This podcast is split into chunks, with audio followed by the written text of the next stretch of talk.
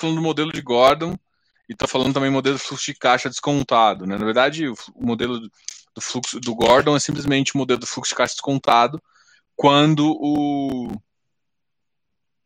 quando você faz duas considerações. Primeiro, uh, você usa uma taxa requerida e esse fluxo de caixa ele é no mínimo porque assim, se você considerar um se considerar o crescimento zero, ele tem que ser no mínimo igual ao tamanho anterior, tá ok? O, o, o, a Barba, qual foi a sua pergunta aqui que eu vou, vou falar, porque eu tinha feito uma filosofia em, em relação a ela. Então aqui, ó, só, só repassando, a gente estava falando, para eu definir antes do modelo, eu tenho que definir o que é KPM, que é, que é o meu Capital uh, Asset Pricing Model, que é justamente o retorno exigido com base na taxa livre de risco, que é a minha Risk Free Tax eh, Index, na verdade. O beta é o risco sistêmico e o P é o prêmio de risco, que na verdade é o, é o risco de mercado de menos uma taxa uh, livre de risco, tá?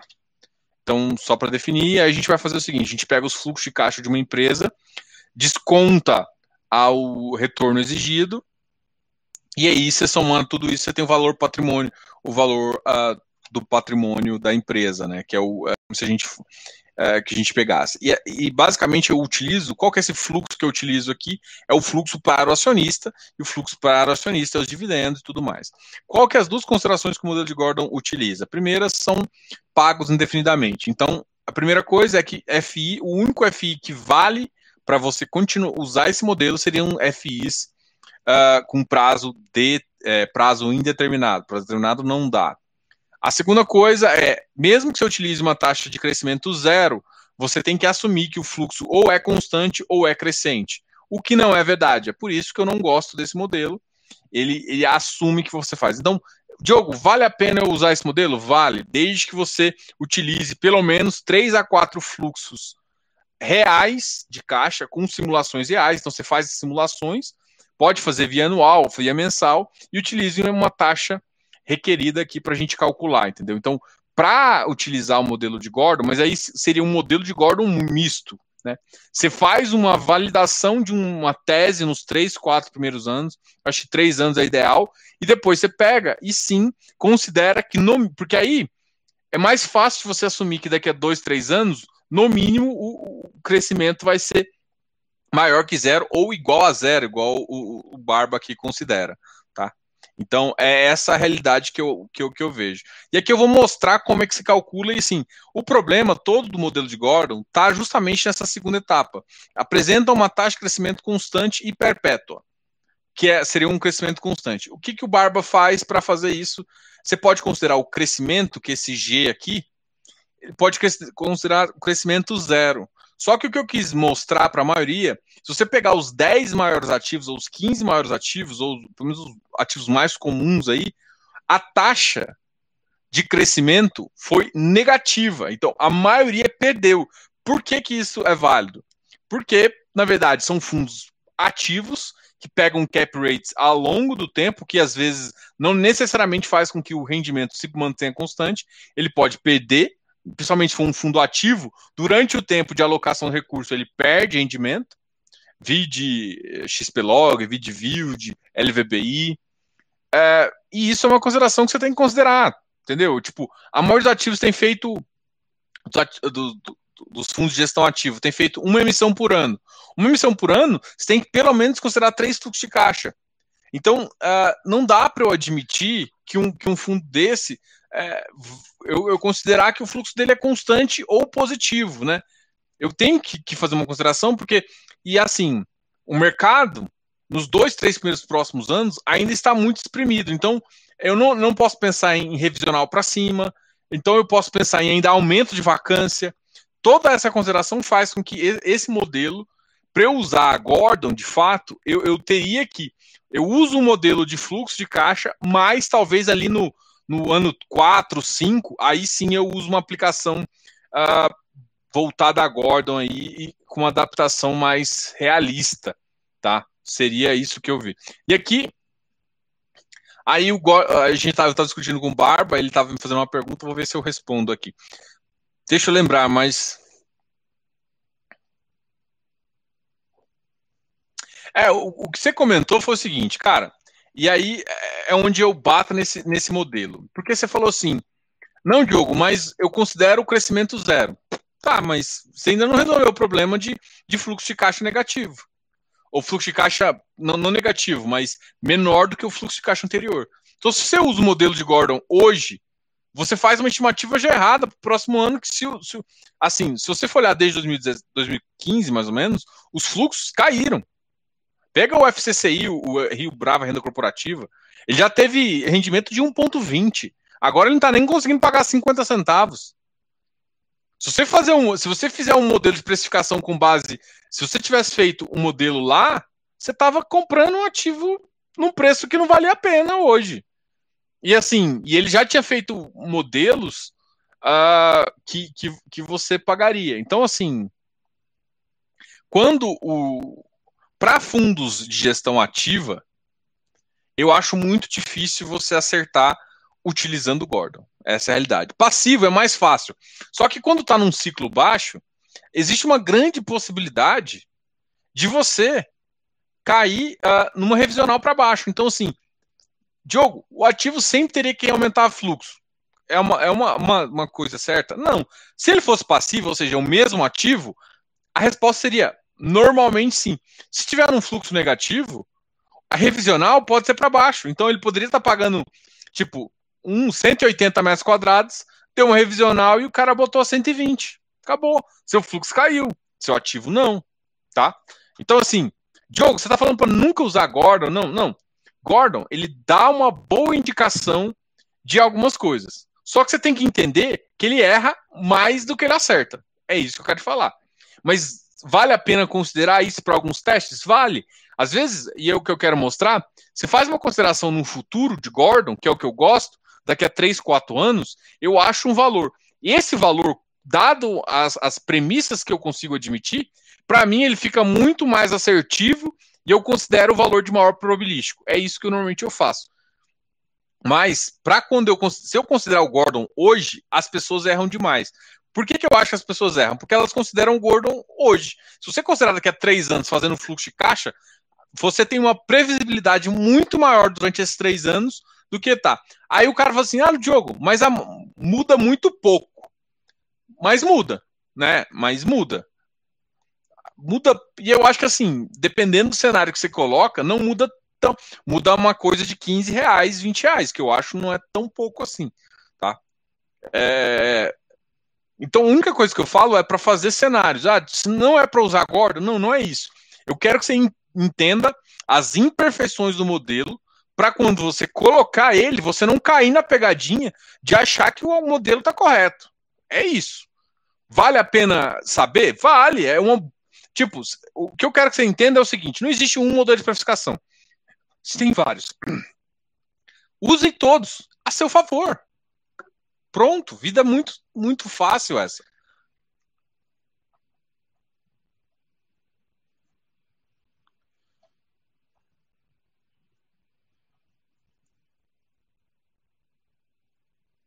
Não, sim, mas é, é isso que eu tô te falando. Por quê? A alocação mal feita, atual, tem vários problemas que, que a gente não consegue ponderar no modelo. Perfeito. E a, só que a primeira coisa, quando eu olho o, o, o, o KPM, eu, eu, primeira coisa que eu considero, a minha taxa, eu considero uma taxa spot. Tá?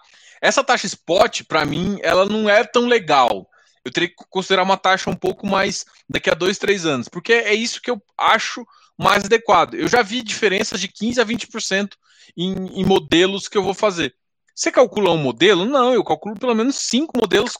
Eu calculo, ou se não, um modelo com cinco cenários. Eu acho que tem modelos que são muito parecidos. Se eu uso o fluxo de caixa, a, se eu chego até um ponto, né, vamos supor, e, e chuto um valor, é, que seria. O, o, por que, que eu gosto de TIR? Eu vou explicar que, na verdade, o que eu, o que eu utilizo é basicamente como se fosse a tira ela, ela desconta a uma taxa.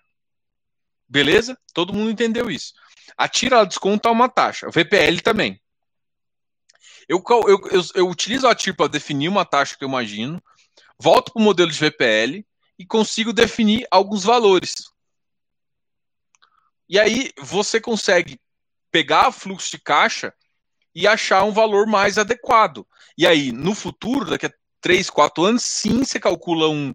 Ou você coloca um preço que você acha, ou você coloca, tipo, um Gordon. O preço que você acha é com base assim, ah, eu acho que vai ter esse dividendo, eu acho que vai ter esse crescimento. Porque é achismo. Por isso que eu falo que o Gordon, na verdade, se você chuta um valor daqui a 3, 4 anos, baseado, sei lá, em histórico, em crescimento, em mercado, você vai ter tant, tanta sorte não, a TIR pode ser usada para ganho de capital também, mas a TIR ela pode ser usada porque a, TIR ela desconta um fluxo a uma taxa. É isso, por isso que eu, eu explico TIR e VPL. A TIR ela me dá uma taxa que eu imagino que seja vantajosa para eu entender. Ah, só para ganho de capital? Não, ela pode se vir para precificação também. Porque o que, o que acontece? A TIR, eu não faço, eu não olho para o futuro e falo assim, eu vou vender nesse preço. Esse preço futuro que eu estou olhando, para mim, pode ser, por exemplo, uma modelagem de Gordon. Entendeu? Não, significa necessariamente que eu uso o TIR para para ganho de capital. Não, a TIR pode ser usada para ganho de capital, mas a TIR pode ser usada para muita coisa. Porque, na verdade, a TIR ela utiliza um desconto futuro. Só que aí o que, que eu falar? Ah, por isso que eu mostrei TIR e VPL. A TIR me dá uma ideia. Qualquer coisa eu volto para VPL, desconsidero a minha entrada, né, o valor que eu estou pagando, o menos o menos valor que eu dei, e eu considero só os fluxos futuros e trago tudo ao valor presente. Todos os fluxos futuros atrelados, jogados a valor presente, isso para mim, na verdade, é o meu asset pricing, o meu preço do, do, do meu ativo. O preço do meu ativo é o fluxo futuro trazido. Então, se eu calculo já a uma taxa requerida, e essa taxa requerida eu posso me basear num, numa taxa de tira, alguma coisa assim, mas o negócio eu consigo entender quanto que o ativo teria que valer ou não para ser interessante no futuro ou não. E aí eu posso entender uh, o ganho de capital possível ou não, entendeu? Então, o que eu quero que vocês entenderem é que, gente, é tudo, é tudo taxa e é tudo futuro presente. A única coisa que eu quero que vocês não, não utilizem é, por exemplo, quero utilizar uma precificação. Não peguem o preço de Gordon e calculem hoje. Cal faça um fluxo durante pelo menos dois, três anos, com cenários positivos e negativos, e aí sim você vai ter alguma coisa real. Entendeu? Aí, aí só para explicar o modelo, para mostrar assim, ó, não sei se vocês conhecem a soma PG é, de PG infinita, né? Então, assim, o A1 é igual a 1 menos Q. O que, que é o, o Q? O Q é razão entre a primeira da sequência e a sequência zero, o A2 e a, A1, e assim subsequentemente. Na verdade, é a N sobre a n menos 1, ou a n mais 1 sobre a n, tanto faz. O A0 é o fluxo de caixa. O A1 é o fluxo de caixa mais o crescimento, esse crescimento pode sim ser zero, e sobre uma taxa, uma RE, que é uma taxa é, exigida ou requerida. E aí você tem o que o Q é 1 sobre G e tal, tal. Então o VPL, a soma de tudo, que é o VPL, que é o valor do asset, que na verdade é o seu preço do ativo, é, na verdade, o fluxo de caixa futuro vezes 1 mais G menos RE. Só que ele pode ser, você pode pegar o fluxo de caixa hoje, ou você pode pegar o fluxo de caixa daqui a um ano, que é muito mais adequado. Só que o que, eu gosto, na verdade, não é nenhum dos dois. É pensar que eu, eu faço uma modelagem uh, razoável de dois, três anos, onde eu tenho um controle muito maior do meu fluxo, e depois eu aplico o Gordon. É isso que eu tô querendo te falar. Gordon funciona? Fluxo de caixa contado, para mim, é a melhor forma. O que, eu não, o que eu não concordo com Gordon, não é com Gordon, né? É, é com vocês aplicarem Gordon em fundos imobiliários, é que eu não tenho a certeza do crescimento do fluxo de caixa ser constante. Ou ser pelo menos igual. Entendeu? Não dá para saber. Porque tem muito ativo que está fazendo emissão com, um cap diferente do ativo anterior, com mercados que atrapalham mais, enfim. E essa é a realidade. Então, como eu não tenho essa certeza de que o fluxo 1 é maior ou igual ao fluxo 2 e maior ou igual ao fluxo 3, eu não posso. Mas a partir do 4 anos, se eu fizer essa simulação, mesmo que seja com crescimento constante, eu vou errar muito pouco. Eu vou errar pouco. Por isso que eu, eu, eu gosto de fazer o fluxo de caixa 1, 2 e o 3 na mão, pensando em vacância, pensando, ó, oh, não sei o quê, pensa num, num, cenário, por exemplo, agora, eu pensaria num cenário muito mais restrito, para um segundo ano melhorando, terceiro ano chegando um nível que eu acho adequado, e aí sim eu, eu calculo um modelo e acho um preço mais adequado. Putz, jogo, isso dá trabalho. Dá. É por isso que de vez em quando eu tenho uns. Uh, e aí eu mostrei em payback, eu tenho algumas relações que eu olho de preço para definir se eu vou entrar num ativo ou no outro para saber qual tá, tá, mais barato. Desde que os dois ativos sejam ativos de classe A para mim, de ativos que eu entro, eu faço isso. Mas quando eu quero definir um, uma entrada mais estratégica, eu utilizo o fluxo de caixa aqui. Não que eu não utilize Gordon, mas você vê que eu não utilizo Gordon agora, eu utilizo Gordon lá no final. É isso, entendeu? É isso que eu quero te mostrar. Eu não, eu não acho que o fluxo de caixa nos próximos dois anos obedece à condição mínima de Gordon. Tá? Ficou tranquilo isso? Gente, eu acabei falando demais. E. E assim, já deu quase. Já passou aqui do que. Do, do, era começar 8 e meia, a gente deu problemas atrás de problemas aí. Mas essa aula aqui ficou legal. Então, sim, eu vou melhorar ela, vou fazer uma edição, vou juntar as duas aqui para a gente continuar a falar. Mas eu quero entender assim, assim, essa primeira aula é foi teoria, tá, gente? Mas eu sei que para muita gente aqui não adianta muita coisa. O que eu a próxima aula eu acho que vocês vão gostar mais ainda. Mas é que é o seguinte, eu sou um cara clássico. Eu já falei isso 20 vezes. Não adianta eu chegar para vocês e para não, vou fazer isso aqui. Aí todo mundo ficar me perguntando a teoria. Ah, mas por que isso? Mas por que que lá? Por que, que você está fazendo assim? Então, o que, que eu quero dizer? Agora, eu vou dizer a realidade. Então, vocês entenderam esse modelo e agora a gente pode ir para a próxima etapa, que é utilizar testes e é fazer. E aí é o que dá mais dor de cabeça e é o que todo mundo vai ter um, um, um modelo, todo mundo vai ter uma. Ah, Diogo, eu considero assim, não assado. E é legal. E aí a gente tem que analisar e eu quero que vocês interajam comigo para a gente saber qual ativo é bom, qual não é, para a gente definir, putz, pô, a gente chegou no modelo aqui que ficou legal. E aí você vai ver que esse modelo é aplicável a só esse ativo. Então não dá para você ficar perdendo tanto tempo de fazer isso. Você vai fazer isso quando? Quando você, nas suas cinco maiores posições eu faço isso. Nas minhas menores posições, ah, se... aí depois eu te mostro que nas menores posições, se você considerar TIR e VPL, no preço de venda e, e, não entenda o preço de venda como o preço que você vai vender o ativo, mas o preço que o ativo vai ficar com o preço lá. Então você entendeu qual foi sua TIR desse momento. Você pode vender ou não. Então você meio que fez uma precificação do ativo. É isso que eu quero te falar. Com uma taxa requerida, com uma taxa de mercado. E aí você compara essa taxa de mercado com uma taxa requerida, você sabe se você ganhou dinheiro ou perdeu dinheiro em relação a isso, entendeu?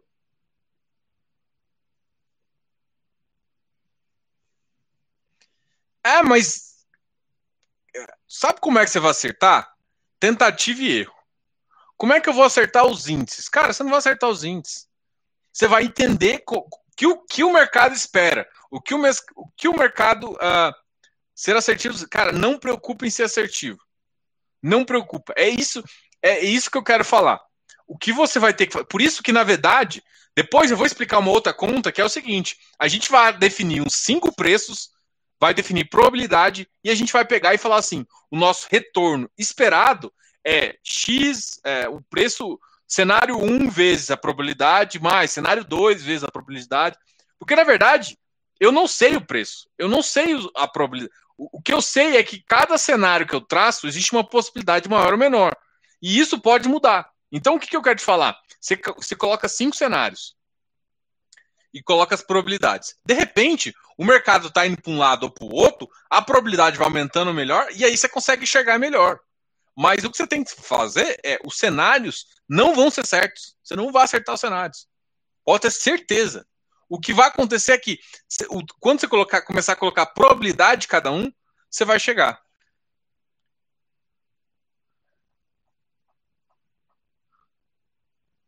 É, não, assim, é porque assim, todo mundo gosta de ter um modelo matemático ali. Só que você tem que entender o modelo e suas falhas antes de você chegar. Eu, eu, eu, tenho, eu tenho, muita, tenho muita falha. E outra, por isso que eu gosto de usar probabilidade, que é o que eu quero mostrar cada vez mais para frente. Quando você coloca a probabilidade aqui, você vai acertar? Não. Mas você já considerou um efeito provável a mais de um cenário versus outros. Como é que você vai considerar que um cenário é mais favorável ou não que em relação ao outro? É muito simples. você vai olhar para a economia. A economia, ah, daqui a um ano, você vê aumentar ou baixar a vacância? Putz, o ano que vem eu não vejo a vacância é, cair, não. É na, normal ou subir. Não, então, vamos pensar que a vacância, o mercado ainda dá uma pioradinha? Vamos. É provável? Ah, menos. O provável é que fique neutro. Beleza. O mais provável hoje é que fique neutro. Então, e o otimista? Ah, o otimista é que vai para zero.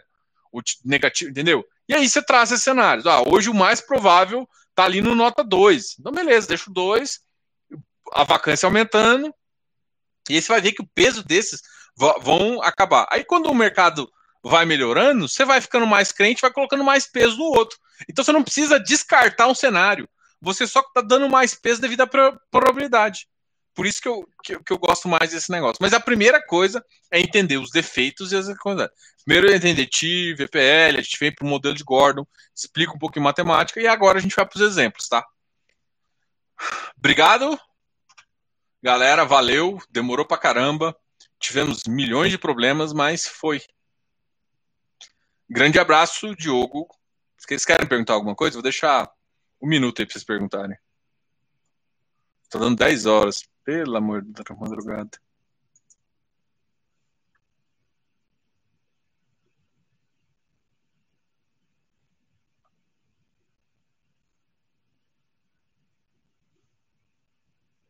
Não, relaxa, pode perguntar, é porque.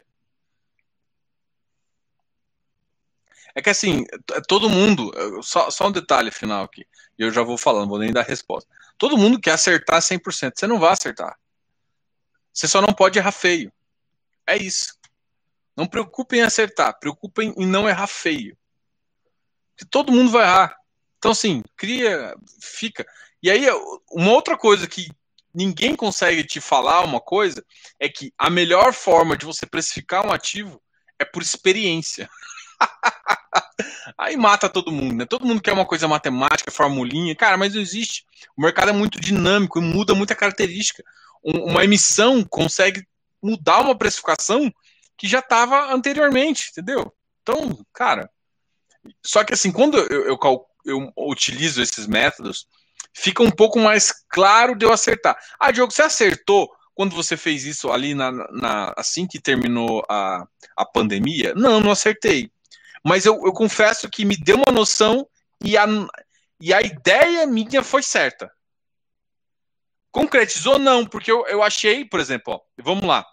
Eu fiz uns cenários para fundos shoppings. Eu achei que os shoppings estariam melhores que estão hoje. Mas eu já tinha, por exemplo, num outro cenário, considerado pior.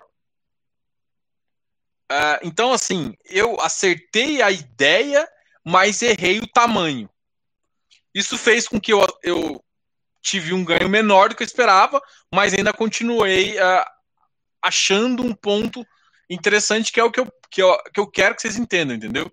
Para tomar a decisão. Não, enfim, as coisas ficam mais simples quando há aplicações ficarem no H. Não, beleza.